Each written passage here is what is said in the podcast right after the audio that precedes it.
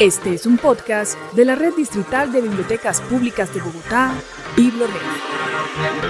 Hola, les damos la bienvenida a este episodio de Efemérides BibloRed. Que el día de hoy tratará sobre lo queer en lo cotidiano, en la literatura, en el día a día, en las diferentes cosas culturales que consumimos. Y pues los acompaña Sergio Alzate y... Yo soy Catalina Navas y estoy muy emocionada de estar contigo hoy conversando, Sergio, porque vamos a hablar de videojuegos, de literatura, de manifestaciones culturales y protestas también. Sí, es bastante chévere porque pues finalmente BibloRed va a hablar de un tema muy importante que es el mes del orgullo. Claro. Que todo el mundo ve, que todo el mundo sabe que está ahí, pero a veces la gente no sabe el orgullo que es. Claro, como que eh, vemos a veces las manifestaciones en la ciudad o incluso las apropiaciones del marketing del orgullo gay, pero muchas veces se nos olvida cuál es el origen de ese día y de dónde viene. Sí, que aparte vos mencionas ahí lo del marketing, que siempre me parecerá muy chistoso. Primero de junio, banderitas en todos los avatares de las empresas. Primero de julio, se van, ¿no? Exactamente. Los avatares, pero también todas estas cosas en Twitter, por ejemplo, aparecen las letricas de colores, los corazones de colores, termina siendo como una estética un poco efímera. Que sí, uff, la estética, sí, la estética y lo queer, bueno, más adelante hablaremos de eso. Sí. Pero mm, un poco de contexto. El Día del Orgullo pues rememora lo que sucedió, los, las revueltas que duraron tres días en el Stonewall Inn, que era pues un bar de homosocialización y pues estas revueltas fueron el 28 de junio de 1969. Una acotación, la gente cree que Stonewall Inn pasó y los gays nacimos. Y no, desde antes existimos y desde antes ya había revueltas en todo el mundo. Solo que en Estados Unidos había grupos de la cuestión homosexual que eran como, no, seamos súper discretos y no incomodemos. Stonewall Inn fue la incomodidad de la incomodidad, donde travestis, locas y machorras tiraron piedras, se agarraron con la policía y un año después dicen vamos a conmemorar esto, estamos cansados. Es el hastío hecho furia, que es un poco para hacer el paralelo a lo que estamos viviendo en Colombia. Y ahora que tú dices de eh, que estos grupos eran grupos que habían pretendido como pasar desapercibidos o no incomodar mucho, pues yo creo que eso también está muy relacionado con la clase, ¿no? ¿Quién se puede dar el lujo de no incomodar y quién se puede dar el lujo como de pasar por mm, pasar pasar por hay un privilegio de clase ahí, ¿no? Como que el hombre blanco homosexual tiene unos privilegios que estas personas que iniciaron la revuelta no tenían. No, completamente. Es que básicamente, ¿quiénes son los íconos de toda esta lucha? Marsha P. Johnson, una mujer trans negra, Stormé de la Lavary, una mujer lesbiana negra, y digamos, estos eran lugares a los que iba la escoria, entre comillas, de la sociedad. Todo lo que la sociedad blanca, hegemónica, heterosexual, patriarcal no quería que estuviera a la vista y pues que que aparte eran bares clandestinos. Les tocaba ir a bares clandestinos donde siempre las redadas llegaban a golpear porque eran personas que veían como de segunda categoría. Y pues además esto se intersecta mucho con momentos históricos, las luchas raciales, la segunda ola del feminismo, guerra de, Vietnam. Hay un, todo un caldo de cultivo social que finalmente explota en Stonewall Inn. Y ahora que hablas tú de mm, estos personajes empobrecidos que se vuelven como las víctimas del aparato represor estatal, también me hace pensar un poco en, qué ha pasado acá en las, en las marchas del orgullo, por ejemplo, y quiénes son como esas caras visibles de las marchas del orgullo, ¿no? Que son como estos, el hombre homosexual blanco y, por ejemplo, la comunidad trans se ha quejado en repetidas ocasiones de la exclusión que, que han vivido en estas marchas. Y pues fíjate que ellas estaban allí en el en el núcleo mismo del nacimiento de todo, ¿no? Sí, no, digamos los primeros, las primeras siempre fueron los nuevamente, grupos marginales. Y aquí en Colombia, no sé, hace 30, 35, 40 años, no recuerdo la cifra exacta, las primeras marchas eran 5, 10 locas que salían a la calle, mientras el resto de maricas decían, no, qué, pena que nos miren, que nos vean, y hoy en día la cosa se cambió. El Pride, pues no tengo problema con que sea una fiesta, muchas personas dicen que no debería ser una fiesta, me parece chévere, pero las mujeres trans tienen todo el derecho de manifestar esta molestia que dijeron. Y ellas armaron su cambucha aparta, hacen su propia marcha, salen a marchar por sus derechos porque, y esto lo voy a ejemplificar con un meme que era como una mujer lesbiana buscando la L, la G gigante, la B invisibilizada y la T con forma de ataúd.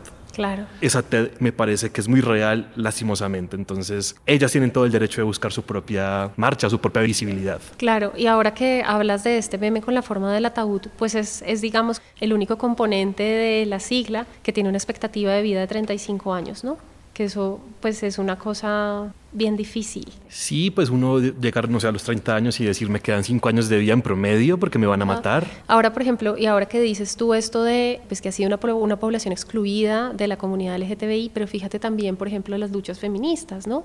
Toda esta discusión última, que pues es una discusión que a mí me parece que no tiene ningún lugar, que es este asunto de si las mujeres trans pues, tienen un lugar dentro de las luchas del feminismo, no, y yo por supuesto considero que lo tienen absolutamente. Pero pues fíjate cómo esos cuestionamientos de si hay un lugar para ellas o no ocurren en todas las comunidades. Sí, no, yo creo que todas estas luchas tienen que ser intersectadas unas por otras. Uno no llena un formulario diciendo mi etnia es gay o lesbiano, trans. Hay un montón de componentes que deben intersectarse unos a otros para poder realmente llegar a hacer un cambio social de base, porque si no, estamos en pequeños guetos. Sí, tienes razón. Y bueno, como lo que nos convoca también es eh, las expresiones culturales alrededor de la cultura queer o lo queer y las expresiones culturales, démosle paso a Andrea Salgado, que nos va a contar un poco sobre la relación entre literatura y cultura queer.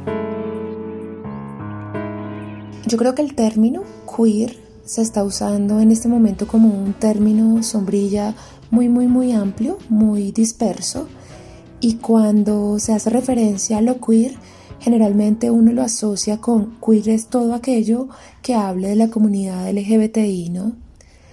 Yo creo que más allá de eso, más allá de que tenga en su centro a esta comunidad como tema, a lo que le acontece a la comunidad como tema, me parece que lo queer hace referencia a una estructura, hace referencia a una forma de narrar que se está alejando de la dicotomía de lo femenino y de lo masculino, que está haciendo otras exploraciones y que al mismo tiempo se está revelando a la estructura narrativa dominante.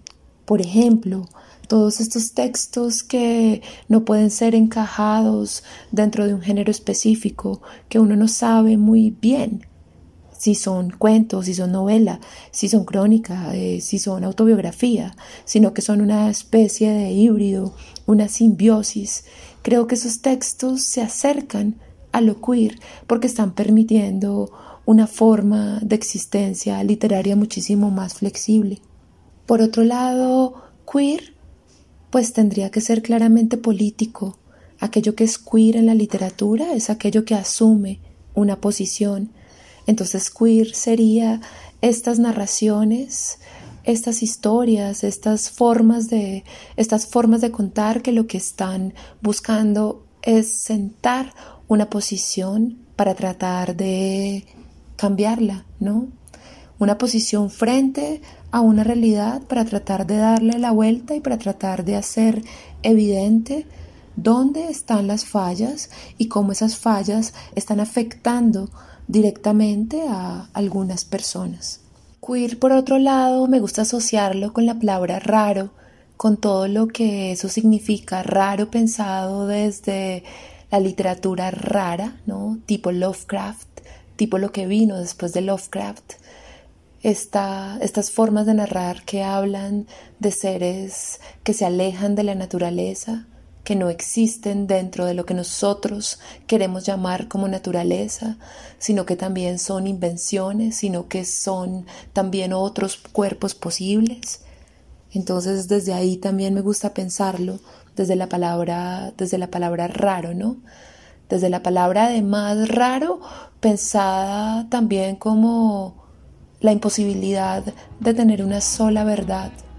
Lo queer sería más cercano a la idea de el pensamiento que va a la deriva de esta literatura que va en busca de respuestas, pero que no se cree la dueña de la verdad.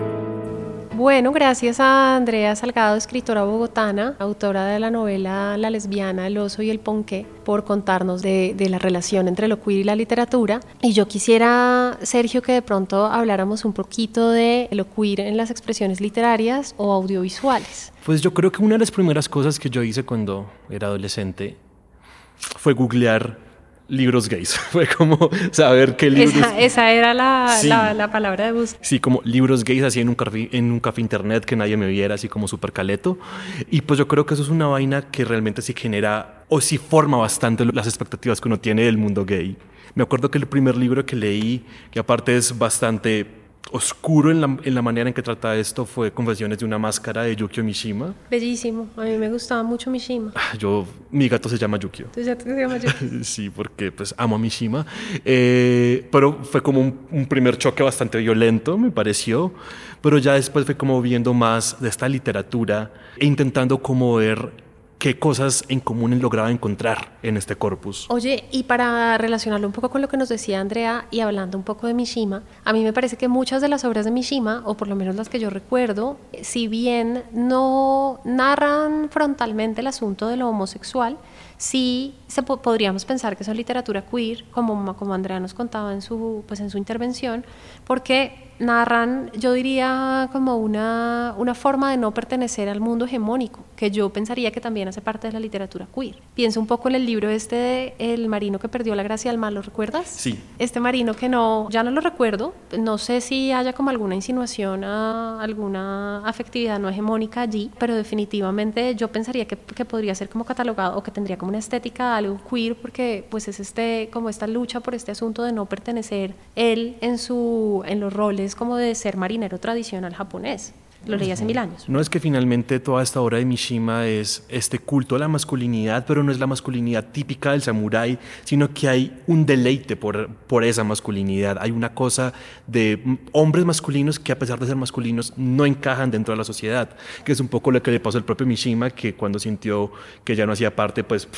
me hago el harakiri y hago toda esta parafernalia porque no estoy de acuerdo con lo que pasa en Japón que aparte sí, como vos traías lo que dice Andrea Salgado sobre lo queer, yo creo que eso se, se resume en eso, es el no pertenecer, el incomodar, el estar por fuera de un montón de engranaje. Y yo, por ejemplo, pues bueno, yo no, me, me parece preciosa esa imagen que usas de buscar en un café internet literatura gay o libros gays, porque pues es como una búsqueda de representación, ¿no? O creo que incluso Fernando Molano, por ejemplo, el, el autor de Un beso de Dick y Vista desde una cera, decía, ya no recuerdo si era como en alguna entrevista o si era en alguno de los libros, pero decía que el, el, único pasaje literario, que solo, él solo recordaba un pasaje literario en el que un niño le había dado un beso a otro niño y había sido como en un contexto de inocencia, entre comillas, de la infancia, pero como que a él le voló la cabeza ver eso representado. Y yo, yo te quisiera como preguntar a ti, ¿tú qué piensas de, de, tener el chance de ver como esa ternura representada en la literatura y en el audiovisual? ¿Qué pasa cuando empezamos a ver hace unos años como, yo, yo creo que,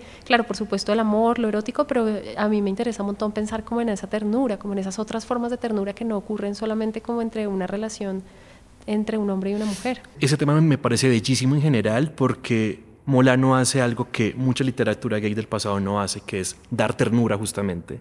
Lo gay siempre termina en oscuridad y si uno de los dos no muere, siempre hay un adulto que pervierte a un, pelado joven. Siempre había como todos unos tropos sobre, sobre, sobre el ser gay que iban con unas sanciones sociales y morales. En cambio, Molano lo que hace es poner a conversar a jóvenes de la misma edad, procedencias de clase parecidas, a que sean tiernos, a que sean lindos. Por ejemplo, esta imagen de él dibujando al muchacho boca abajo para que no vea el meteorito que lo va a aplastar, para protegerlo del horror, me parece una vaina bellísima. Es una cosa muy bella ese descubrimiento, además de la sexualidad con un par que no está atravesada por la violencia, ¿no? Sí. Ayer yo conversaba con otras personas sobre cómo en la literatura canónica tradicional las iniciaciones sexuales de las mujeres usualmente están atravesadas por una violación o por la violencia, uh -huh. o por un encuentro impuesto por un hombre usualmente mayor, ¿no? Uh -huh. Y fíjate que ahora me llama la atención que dices que eso también ocurre en las representaciones literarias de lo gay. Pedro Adrián Zuluaga, que hizo la biografía sobre Molano, él decía que finalmente lo que Molano hace también es muy disruptivo en el sentido de que es no poner carne de cañón en un país donde los jóvenes son carne de cañón, donde los hombres siempre están pasados por la violencia, entonces las novelas para representar un joven es sicariato, conflicto armado, un montón de violencia, en cambio Molano mima esto y no es que estén exentos de la violencia, hay violencia, pero es otro tipo de violencia muy focalizado hacia lo gay y muy contextual, vista desde una acera esto del tema del VIH y en una pareja que tiene que pasar por eso, lo cual es bastante diferente a lo que veníamos viendo de la, la literatura sobre masculinidades en Colombia. Por ejemplo, un Fernando Vallejo es muy diferente a un Molano. Sí, a mí me creo que justamente una de las cosas que a mí más me gustan de Fernando Bolano es esa, esa exposición a la ternura. Es casi que uno se vuelve un adolescente descubriendo el amor por primera vez cuando lee estos dos muchachos. No, yo leí ese libro, no sé, hace 12 años y las veces que he leído ese libro siempre me siento como el mismo peladito de 18 años devorándome ese libro por allá en la Biblioteca Pública Piloto de Medellín, que era como, me, lo tengo que leer escondido de mi familia. Libro, sí. Bien manoseado. Bastante porque eso es como una secta. Los lectores de Molano son una secta. Eh, y ahora que hablas de Molano y, en la ternura, pienso también, por ejemplo, en Lemebel y en ese libro de Tengo miedo torero que a mí me parece que rescata, pues que también es como un tratado de lo tierno y también de lo cursi de una bella manera. O sea, no de lo cursi, ¿sabes? No de la, no de la loca cursi representada desde los ojos de la burla y de la ridiculización, sino como una reivindicación de lo cursi desde, desde lo tierno, desde, desde lo afectuoso y lo lindo. No, Lemebel y todos estos escritores queer son muy de la ternura, muy de esa cosa. Y ya que lo mencionas, una última escena y es en Crónicas del Sidario hay una travesti que muere y como quedó fea y tiene el rigor mortis todo esto, tienen que abofetearla para dejarla linda, porque ese es el acto de ternura de ellas, que se muera pero bella. Y esa escena de ternura me parece magnífica. Bueno, súper. En BiblioRed nosotros tenemos una biblioteca muy especial, que es la Biblioteca del Parque, porque la Biblioteca del Parque tiene una colección para niños, es una biblioteca especializada en infancia y primera infancia, pero ellos han adelantado un trabajo muy interesante con hablar de diversidad sexual con los niños. Han hecho una labor de hacer una curaduría de la colección, pero también están adelantando un asunto, por ejemplo, de formar a los mediadores de lectura y formar a los adultos en cómo tratar estos temas con los niños, que usualmente pensamos que pues, son temas que no son aptos o que todavía no están preparados o lo que sea. Entonces, pues démosle paso a Catalina García, que nos va a contar un poco de este asunto. Bueno, en el 2018, cuando se dio la reapertura de la biblioteca como un espacio especializado en primera infancia e infancia, comenzamos a preguntarnos por las niñas y los niños que nos visitarían, por las actividades, los temas, los materiales adecuados. Y entonces, las niñas y los niños empezaron a llegar y las preguntas iniciales comenzaron a situarse desde otras miradas. Una biblioteca pública en medio del Parque Nacional. Un parque nacional donde transcurre la diversidad de la vida y convergen diferentes acciones ciudadanas. Un parque marcado también por situaciones hostiles como el feminicidio de Rosa Elvira Celi. Un parque que comparte dos localidades, Chapinero y Santa Fe, donde encontramos barrios tan diversos como Bogotá misma. Barrios de donde empezaron a llegar niñas y niños de diferentes formas y colores. Barrios vecinos a donde empezamos a llegar con la biblioteca para leer, cantar y jugar y donde nos encontramos de frente con situaciones que muchas veces no se dejan ver o no se quieren ver, como las violencias contra las niñas, los feminicidios. Empezamos entonces a asistir a escenarios de diálogo como la mesa LGBTI de la localidad de Santa Fe, donde nos encontramos con niñas y niños trans, familias con preguntas, personas diciendo a gritos que también son personas y tienen derechos. Y en medio de todo esto, la biblioteca, y la certeza sobre aquello que se debía abordar con las niñas y los niños empezaba a aparecer. Porque como nos lo dijo Haku, un niño de 10 años, la biblioteca tiene que servir para otras cosas. Es así como hemos venido realizando diferentes acciones enmarcadas en esa lectura de los territorios. Hemos adelantado algunas actividades con el Museo Q para hablar sobre las familias queer y mostrarle a las niñas y los niños que de verdad existen familias muy diversas. Hemos realizado recorridos por el parque para visitar el monumento a Rosa Elvira y contar que a las niñas y las mujeres las matan justamente por ser niñas y mujeres. Hemos acompañado días como el de la eliminación de las violencias contra las mujeres o el de las mujeres trabajadoras para decir ni una menos. Hemos realizado charlas y talleres para contar la historia de mujeres como las hermanas Mirabal, Rosa Elvira Celi o Juliana Zambonín, para hablar sobre mujeres, género, libros y literatura infantil y sobre niñas y princesas rebeldes y desobedientes. Le hemos puesto una bandera LGBTIQ a los libros que nos saben arcoíris. Todo esto para mostrar desde muchos lenguajes la diversidad humana en todas sus expresiones. Así que la Biblioteca del Parque es una biblioteca con memoria que inmersa en todo este contexto, en efecto, debe servir, entre comillas, para que hablemos con y escuchemos a las niñas y los niños, para que nombremos en mayúscula lo que pareciera que no es evidente, que hay múltiples formas posibles de ser humana, humano, niña, niño y que eso nunca debe tocar fin.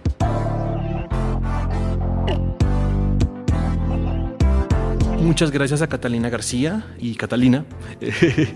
Te tengo una pregunta y es, ¿qué recuerdas así como audiovisual, una película, una serie, una telenovela, un, un videojuego, un video musical donde haya algo queer? Mira, ahora que me dices esto, tengo en mi cabeza dos tiempos, ¿no? Tengo como los tiempos de las series de Netflix recientes, como por ejemplo Pose y esta refactura de esta película clásica que se llama Los chicos de la banda, que es este clásico también, me acuerdo si los 70s, 80s, esos dos, digamos como los referentes originales, como ese documental, por ejemplo, de Paris is Burning y la original de Los chicos de la banda.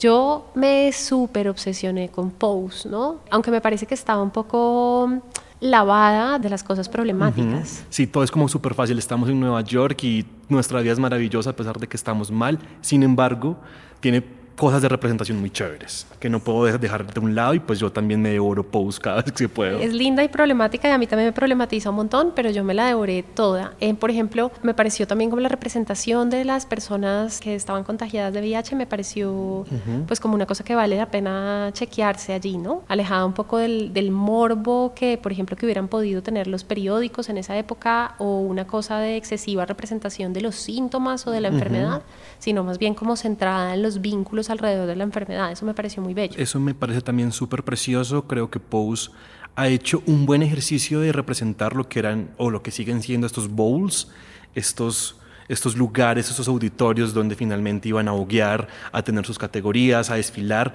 porque finalmente estos también fueron, y como desde el inicio hemos hablado, lugares de, de acogida para personas que han estado por fuera de un montón de dinámicas hegemónicas. Aquí llegaban personas afroamericanas, latinos, hijos de inmigrantes latinos que aparte de todos eran gays o lesbianas o trans, un montón de cosas, y crean sus propios lenguajes, sus propias corporalidades y empiezan a generar todo un movimiento alrededor de eso y Pose me parece que brillantemente lo muestra. Como un espacio de seguridad, dices, como espacios seguros para personas que por fuera de estos lugares pues no encontraban seguridad. Se me asemejan un poco a las bibliotecas, tal vez, tal vez como el, el, espacio del baile sea también como el espacio de la biblioteca, como un espacio de seguridad para quienes por fuera no la encuentran. Y pues finalmente en, en los bowls se lee, porque reading es fundamental, que es esta vaina de nos vamos a insultar, uno a otro nos vamos a leer, porque aquí nos vamos a leer y nos vamos a sacar los trapitos al sol de una forma cómica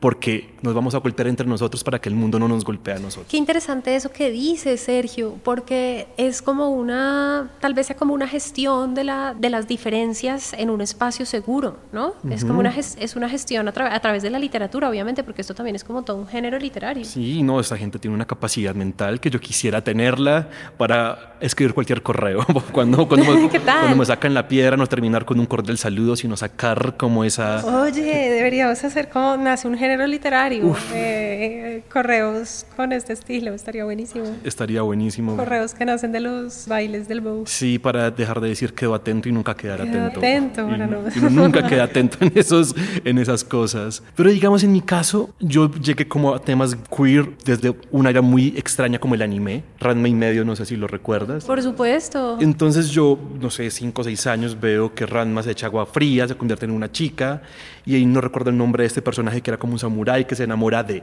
Ranma como mujer y yo decía qué está pasando acá, qué está sucediendo o luego con Sakura Card Captors que es como que veo el primer beso entre dos hombres en ese anime y yo me quedo así de ¿Cuántos años tenías? Uy, unos 10 años. ¿Y recuerdas ese momento sí, de yo lo, visto? Sí, yo recuerdo mucho la palpitación en el pecho y yo decía qué está pasando acá y es como un montón de vainas que empiezan a pasarme en la transmedia porque también empezó a jugar los Sims y yo podía crear una familia de dos hombres, hacer que se besaran y yo decía, ¿qué está sucediendo acá? ¿Qué es esto? Esto es posible. Entonces, digamos, yo antes de la literatura llegué a, a lo queer a través de cosas como el, el, anime o los videojuegos. Qué maravilla esta, esta posibilidad de crear ficción a través de los videojuegos, ¿no? Es una maravilla porque yo me creaba mi, mi familia con dos papás. Yo ahí como que grababa eso porque jugaba eso en un computador de una tía y yo no quería que ella se diera cuenta que mi familia era de dos papás. Entonces era bastante chistoso. Y y, por ejemplo, ¿hay otros videojuegos en los que hayan representaciones de lo queer que conozcas? Pues digamos, hoy en día uno de los juegos más famosos en esta vaina del eSport, que son estos torneos de, de videojugadores, eh, se llama League of Legends y hay personajes que lo lindo es que la mitología del juego más o menos deja intuir que Neko es lesbiana o que Varus es gay, pero ha sido la misma comunidad de jugadores quienes han puesto sus propias narrativas sobre esos personajes. Entonces ya para la comunidad de videojugadores, Neko es lesbiana y Varus es gay y digamos han rechazado como la posibilidad de que un personaje tenga una relación heterosexual, sino que han creado sus propias líneas argumentales. Sí, argumentales y emocionales. Entonces es muy chévere que los propios videojugadores están imponiendo la narrativa y no dejando que la sea la misma industria la que la imponga. Bellísimo eso, ¿no? Como las narrativas van desde abajo, desde los usuarios de videojuegos o desde de los lectores. Se me ocurre que sería, por ejemplo, bonito, yo no sé si tú recuerdas esos libros que había cuando uno era pequeño, que te decía como a la página 7, si quiere que él vaya. Sería una cosa bella que uno pudiera escoger también como las opciones afectivas de sus personajes, ¿no? Hay un, un videojuego llamado Mass Effect que justamente uno puede hacer eso. ¿Ah, sí? Uno tiene como todo el menú de, de, si uno quiere que se meta con una vieja, con un alien, con un hombre. Obviamente los míos siempre eran, eran con hombres, pero sí, digamos que ya los videojuegos también ya dan como esa posibilidad de, tienes un personaje base, vos elegís si quieres que sea hetero y entre todo eso su orientación sexual. Y mm, en este sentido, démosle paso a nuestra invitada Andrea Ruiz Gacharná, que nos contará sobre el papel que juegan los medios digitales en la difusión y la normalización de lo queer. Los medios de comunicación son fundamentales para la difusión y el reconocimiento de lo queer, desde una película, un libro, una canción, cualquier cosa relacionada con la temática eran importantes para este proceso. Ahora bien, los medios digitales han llevado esto a otro nivel porque esta situación actual donde el tema queer está tan en boga no es gratuito, viene relacionado para mí en tres, con tres herramientas fundamentales que lo digital han aportado. Lo primero tiene que ver con la producción y la masificación del contenido. Eh, ya no hay que esperar a que a alguien se le ocurra poner un personaje lésbico, trans o gay en una serie, en una película o algo, sino que podemos generar nuestro propio contenido sobre la las vivencias, las realidades de la comunidad LGBT y Q+. Y además de eso, estos contenidos rompen con barreras idiomáticas, geográficas y temporales que hacen que cada vez más personas puedan sentirse reconocidas o puedan verlo, puedan encontrar un reflejo de la realidad queer en alguno de estos elementos comunicativos. Esto también se relaciona con el segundo elemento para mí, que es la, la apertura a nuevas performatividades de lo queer, que van más allá de lo que con socialmente se había connotado como queer o que lingüísticamente se ha connotado como queer, sino que abre espacios para la presentación de nuevos colores, formas, de lo plástico, de lo que es queer desde diferentes culturas, desde diferentes realidades y dar esa oportunidad a alguien de reconocerse dentro de, de esos marcos fluidos de lo que es ser queer. Y finalmente está el tema de la interactividad, esa posibilidad de, de la conversación, de generar redes, de generar movimientos, cambios, diferentes cosas que aportan a la lucha y que ayudan a no sentirse uno solo. Por ejemplo, para mí como mujer lesbiana, cuando yo era adolescente no tenía medios digitales tan interactivos como los que hoy en día existen, pero hay una conversación mundial que se está generando alrededor de este tema desde hace varios años en espacios como redes sociales, como portales, como wikis, hacen que cada vez más sean reales esas apuestas participativas para generar una comunidad articulada y fuerte para la reivindicación de derechos, para la generación de espacios incluyentes que no solamente aportan para la lucha queer, sino también para la generación de una sociedad más justa y equitativa. Y pues nada, antes de irnos, Catalina y yo tenemos unos recomendados a propósito de la temática. Y el primero que yo quiero darles es El amor del revés de Luis G. Martín. Y pues es básicamente el despertar sexual y de preferencia sexual de Luis G. Martín durante el franquismo. Entonces es como toda esta novela de iniciación que me parece muy chévere para personas que quieran como meterse dentro de ese tema. Yo quisiera recomendarles un libro de una escritora del Cono Sur, Gabriela Cabezón Cámara, Las aventuras de la China Iron, que es una reescritura del clásico del Martín Fierro, pero desde una mirada femenina y lesbiana. Entonces, la esposa de Martín Fierro, la, o la ex esposa de Martín Fierro, es lesbiana realmente y cuenta en primera persona sus aventuras, como las aventuras en, el, en Argentina. Bellísimo, bellísimo. Ese me gusta mucho. Todos los libros que estamos recomendando están en el catálogo de Biblored. Y recuerden que todos los servicios de la red son gratuitos. Entonces, si ustedes se meten al catálogo, se afilian a la red, estos libros se los llevan a su casa o pueden venir a recogerlos en las bibliotecas, todo absolutamente gratis. Qué chévere tanto la recomendación como ese dato. bueno, otra recomendación es El invitado amargo de Vicente Molina Foix y Luis Cremades. Esto es un ejercicio a cuatro manos, digamos, es como para robarme la, frase del ya trillado Fito Páez, el amor después del amor.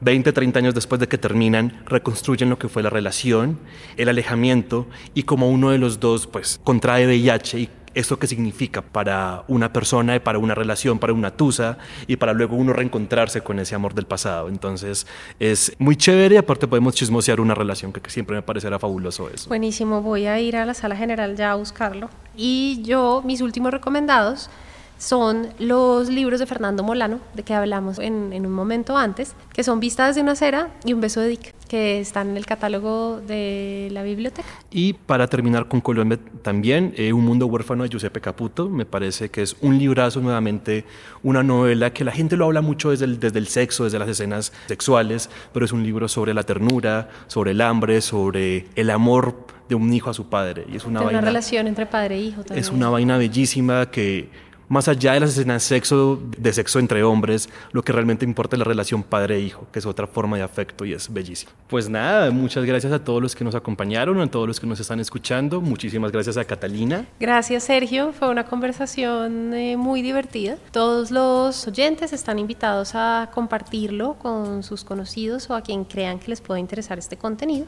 Y recuerden que nos pueden oír en todas las plataformas. Y también en la página de Biblored. Así que, chaitos. Muchas gracias por acompañarnos. En esta charla nos acompañaron Catalina Navas, líder de programación, y Sergio Alzate, comunicador y periodista de la línea de divulgación y comunicación de Biblored. Invitados, Andrea Salgado, escritora y periodista, Catalina García, coordinadora de la Biblioteca Pública El Parque, Andrea Ruiz Gacharná, magíster en Humanidades Digitales e investigadora en Narrativas Digitales. Dirección y producción, Isabel Salas, líder de la línea de comunicación y divulgación. Fernando Huasca, comunicador y productor. Y Alejandro Riaño, productor de audio y podcaster de Biblored.